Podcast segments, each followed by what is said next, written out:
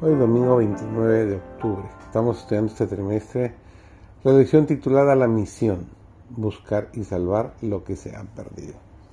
Servidor David González, nuestro título esta semana es Excusas para eludir la misión. Y nuestro tema de hoy es nuestras excusas, el miedo. Más personas de lo que pensamos están anhelando hallar el camino a Cristo. Aquellos que predican el último mensaje de misericordia deben tener presente que Cristo ha de ser ensalzado como refugio del pecador. Algunos predicadores creen que no es necesario predicar el arrepentimiento y la fe. Toman por concedido que sus oyentes conocen el Evangelio y que deben presentarse cosas diferentes a fin de conservar su atención. Pero muchos hay que están en triste ignorancia acerca del plan de salvación necesitan más instrucción acerca de este tema de suma importancia que en cuanto a cualquier otro.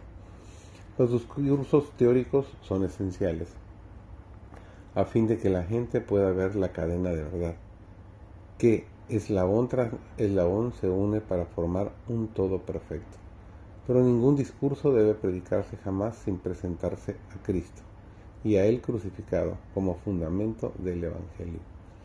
En las horas más sombrías, en las circunstancias más amedrentadoras, el creyente puede afirmar su alma en la fuente de toda luz y poder.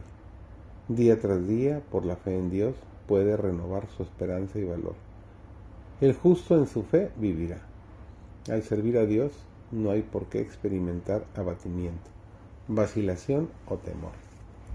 El Señor hará más que cumplir las más altas expectativas de aquellos que ponen su confianza en Él. Les dará la sabiduría que exigen sus variadas necesidades. Mucho depende de la actividad incesante de los que son fieles y leales.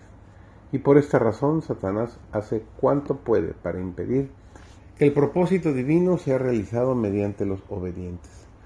Induce a algunos a olvidar su alta y santa misión y hallar satisfacción en los placeres de esta vida los mueve a buscar la comodidad o a dejar los lugares donde podrían ser una potencia para el bien y a preferir los que les ofrezcan mayores ventajas mundanales. A otros los induce a huir de su deber, desalentados por la oposición o la persecución. Pero todos los tales son considerados por el cielo con la más tierna compasión. A todo hijo de Dios cuya voz el enemigo de las almas ha logrado silenciar, se le dirige la pregunta, ¿qué haces aquí? Te ordené que fueses a todo el mundo y predicases el Evangelio, a fin de preparar un pueblo para el día de Dios. ¿Por qué estás aquí? ¿Quién te envió? Los que comprendan, siquiera en un grado limitado, lo que la redención significa para ellos y sus semejantes, entenderán en cierta medida las vastas necesidades de la humanidad. Sus corazones serán movidos a compasión al ver la indigencia moral y espiritual de millares que están bajo la sombra de una condenación terrible, en comparación con la cual los sufrimientos físicos resultan insignificantes.